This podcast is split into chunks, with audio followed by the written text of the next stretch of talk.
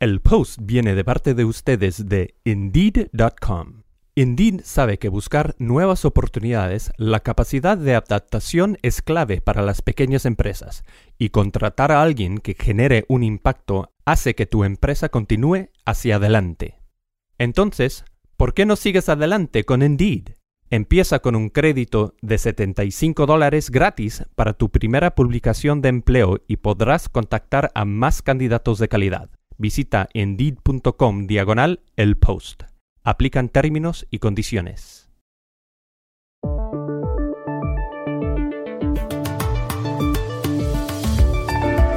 Es probable que Donald Trump nomine como magistrada a la Corte Suprema, en reemplazo de Ruth Bader Ginsburg, a Bárbara Lagoa, de la Florida. Hace poco él dijo que no la conoce, que es una persona extraordinaria, que ha oído cosas increíbles de ella, que es hispana y de Miami. She's an extraordinary person. I've heard incredible things about her. I don't know her. Uh, she's Hispanic and highly respected. Miami. Los expertos señalan que, si la escoge, Trump también estaría pensando en los votos de la Florida, un estado clave de cara a los comicios presidenciales del 3 de noviembre. Hoy, la periodista de The New York Times, Patricia Massey, nos explica el asunto desde Miami.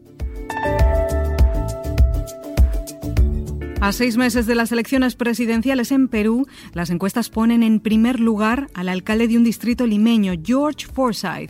Tiene 38 años y fue futbolista. ¿Puede ganar? Hablamos con el escritor y periodista peruano Renato Cisneros. Una investigación periodística en México vincula al HSBC con el lavado de grandes sumas de dinero por parte de carteles de la droga de ese país y de Colombia. Uno de los autores del informe, Ignacio Rodríguez Reina, nos habló sobre el tema. Hola, bienvenidos a El Washington Post. Soy Juan Carlos Iragorri, desde Madrid. Soy Dori Toribio, desde Washington, D.C. Soy Jorge Espinosa, desde Bogotá. Es miércoles 23 de septiembre y esto es todo lo que usted debería saber hoy.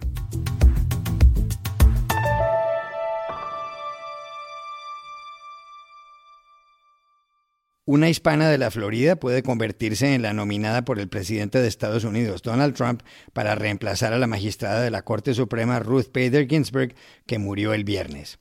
Y eso podría ayudarle a Trump a ganar las elecciones.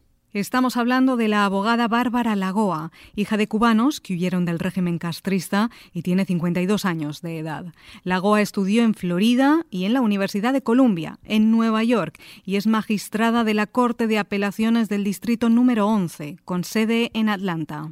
Se hizo famosa porque en el año 2000 asesoró a los familiares en la Florida del niño Elian González.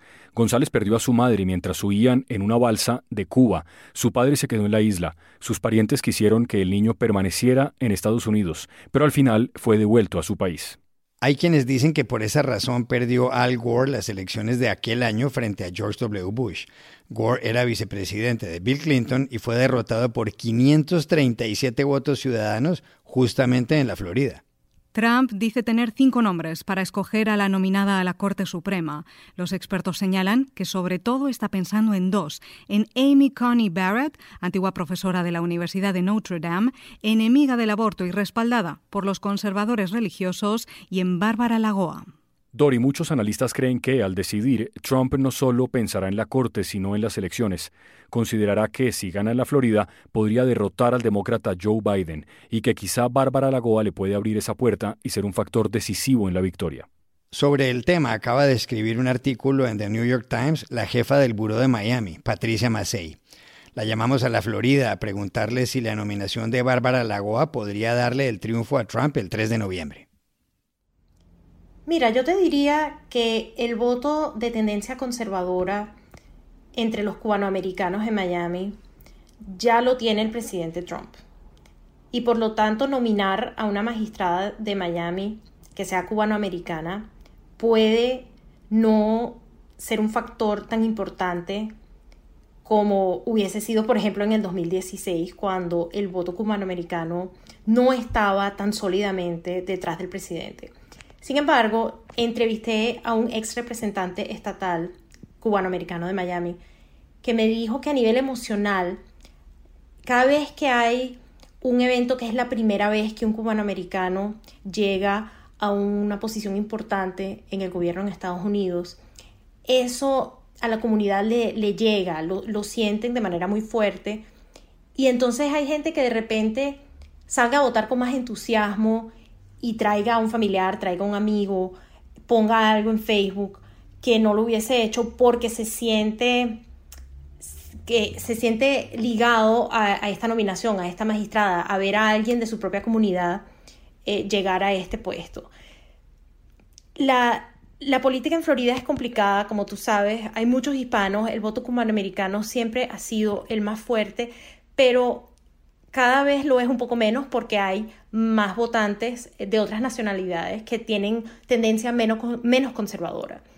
Eh, entonces, es, difícil saber si esto sería un factor determinante eh, para el presidente Trump, pero un estado como la Florida se decide por tan pocos votos, por un punto porcentual, dos puntos porcentuales. Estamos hablando de que el margen eh, puede ser muy pequeño. Entonces, si te ayuda con mil votos aquí, dos mil votos allá, sea con cubanoamericanos o con otros latinos que se vean representados en, la escogencia del presidente, entonces yo creo que hay gente de la campaña que opina que eso vale la pena.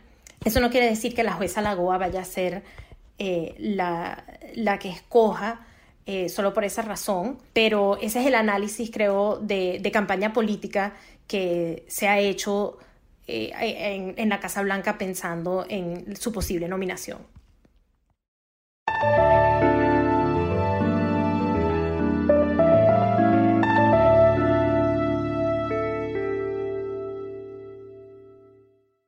Faltan menos de seis meses para las elecciones presidenciales en Perú y las encuestas le dan el primer lugar a George Forsyth. Forsyth, de 38 años, ocupa desde enero del año pasado la alcaldía del distrito de La Victoria, en la provincia de Lima. El sondeo de la firma Ipsos Perú, publicado el lunes de esta semana, le da el 23% de la intención de voto. El segundo puesto es para el congresista Daniel Urresti, con el 9%, seguido por Keiko Fujimori, con el 7%. Forsyth nació en Caracas cuando su padre era el embajador en Venezuela. Su madre, María Verónica Sommer, fue Miss Chile. George Forsyth fue portero del fútbol profesional en Italia y Alemania y en el Alianza Lima y participó en reality shows. ¿Tiene posibilidades George Forsyth de ser el próximo presidente del Perú? Se lo preguntamos al escritor y periodista peruano Renato Cisneros.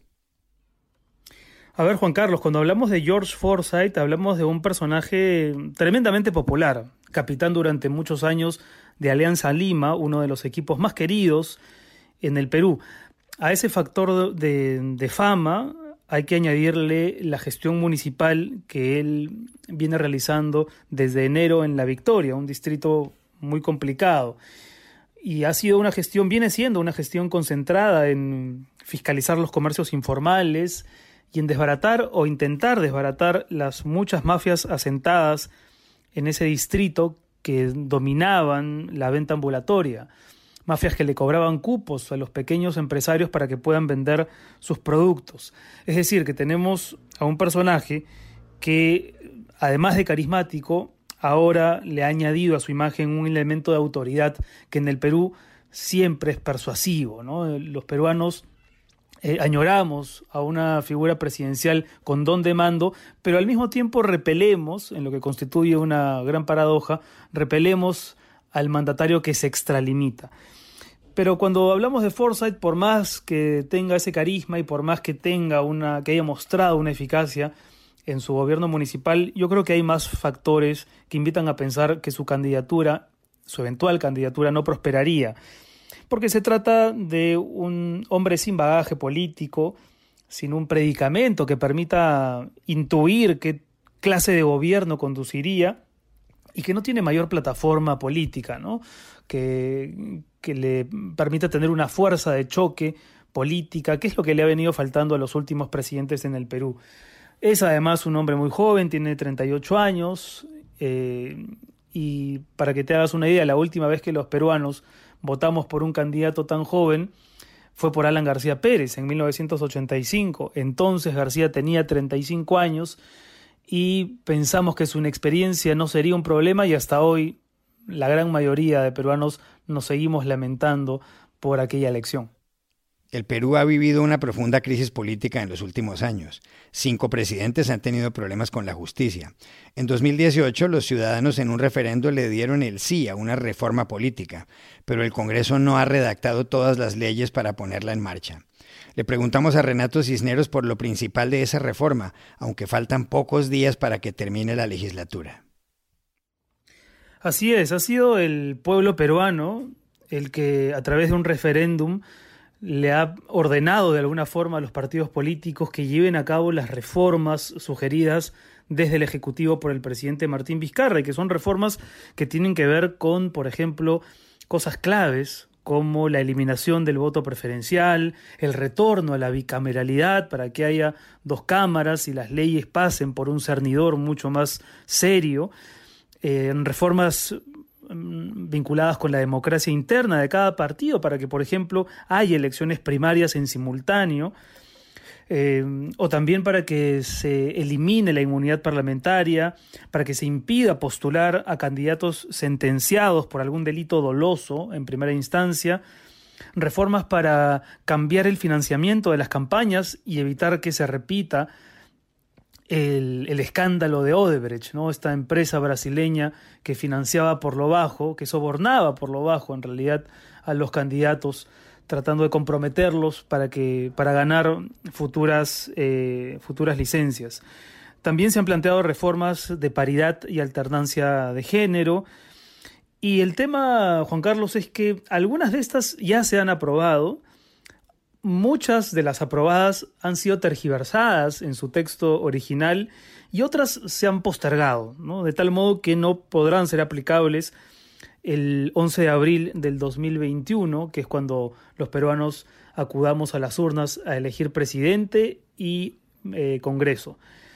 Por ejemplo, el voto preferencial no se ha eliminado, esa, esa reforma va a quedar lamentablemente pendiente y también, por ejemplo, había una idea muy interesante para que la votación por el Congreso coincida con la segunda vuelta presidencial, de tal forma que el presidente electo tenga una bancada no absoluta, pero sí importante, ¿no? Para evitar las refriegas entre legislativo y ejecutivo, que son las que en los últimos cuatro años nos han tenido a los peruanos inmersos en continuas eh, crisis políticas.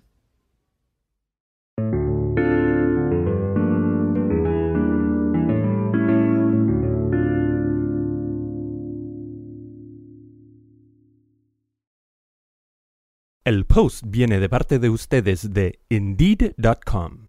Indeed sabe que buscar nuevas oportunidades, la capacidad de adaptación es clave para las pequeñas empresas, y contratar a alguien que genere un impacto hace que tu empresa continúe hacia adelante.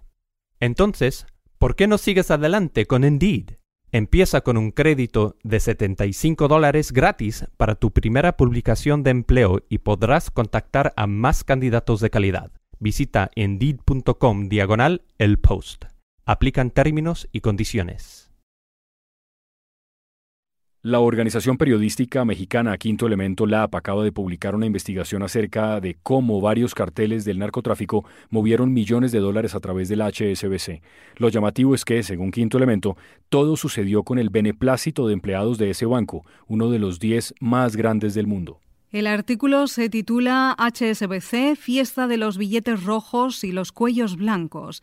Y para saber en qué consiste exactamente, llamamos a México al periodista Ignacio Rodríguez Reina, uno de los fundadores de Quinto Elemento Lab y uno de los autores del informe. Pues diría que la investigación muestra con documentos internos del propio HSBC dos hechos muy importantes. Por una parte, que hubo una actitud absolutamente deliberada, intencional, de hacerse de la vista gorda, de hacerse a un lado cuando se hacía operaciones muy cuantiosas de lavado de dinero.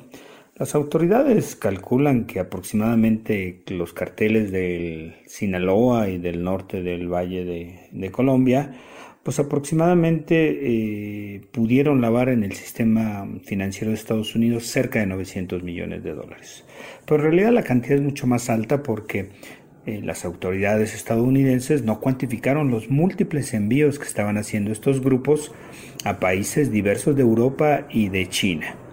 Y bueno, por otra parte, también la investigación muestra eh, cómo los más altos ejecutivos de HSBC México pues tenían una serie de actitudes que permitían y favorecían que estos grupos delincuenciales siguieran haciendo uso del banco pues como un vehículo pues de los delincuentes para colocar, ocultar, eh, lavar y distribuir recursos de procedencia ilícita. Me parece que esos dos son los elementos más importantes de la investigación. Le preguntamos asimismo a Ignacio Rodríguez Reina cuáles fueron los hallazgos más llamativos de esta investigación. Sin duda uno de los hallazgos que me parecen más alucinantes es haber constatado con los documentos internos como vimos, cómo el HSBC México de repente empezó a ser un gran exportador de dólares en físico, a tal grado que se rentaban vehículos blindados que salían vía terrestre por México a las sucursales del HSBC en Estados Unidos y se depositaban camiones cargados. Em, en un periodo de dos años, en 2006 a 2008, aproximadamente por este método se exportaron como 3 mil millones de dólares. Una locura.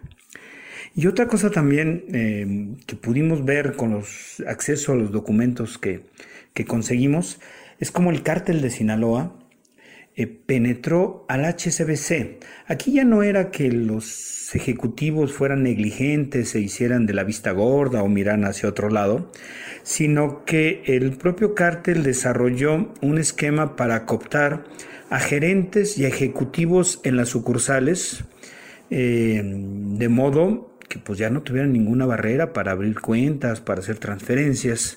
Eh, de acuerdo con, con, correos internos de HCBC que, conseguimos, se calcula que por lo menos hubo un esquema de operación en, la región de Sinaloa del Pacífico mexicano, justo donde tiene su sede el cartel que lleva el mismo nombre, por lo menos se lavaron mm, cooptando a, a, a pequeños empleados, a empleados de bajo rango, aproximadamente 100 millones de dólares. Me parece que estos dos junto con la constatación de la negligencia y todos los esfuerzos que hacían los altos ejecutivos para no cancelar ni, ni tampoco reportar operaciones inusuales o sospechosas a las autoridades mexicanas, me parece que son los elementos que, que son muy relevantes dentro de la investigación.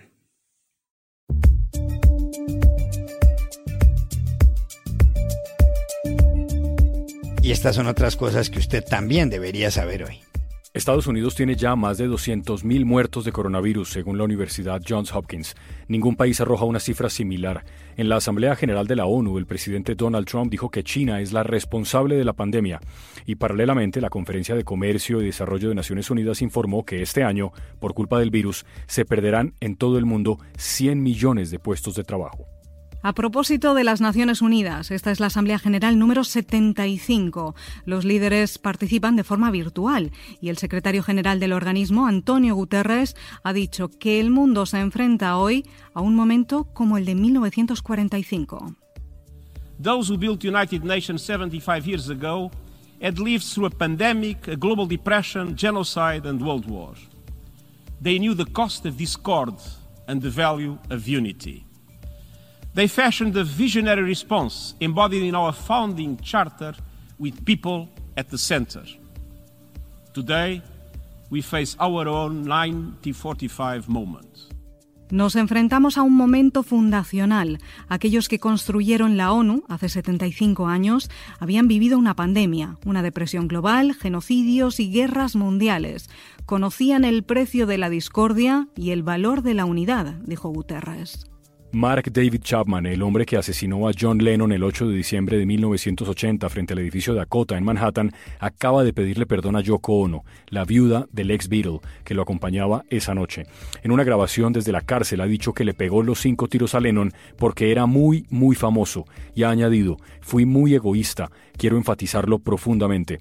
Lo siento mucho por el dolor que le causé a ella. Chapman, que lleva 40 años en prisión, pidió además la libertad condicional. Se la negaron. Y aquí termina el episodio de hoy de El Washington Post, El Guapo. Por favor, cuídense mucho. y pueden suscribirse a nuestro podcast en nuestro sitio web, elwashingtonpost.com, seguirnos en nuestra cuenta de Twitter, arroba el post, y también nos encontrarán en Facebook buscando el Post Podcast. Chao, hasta mañana.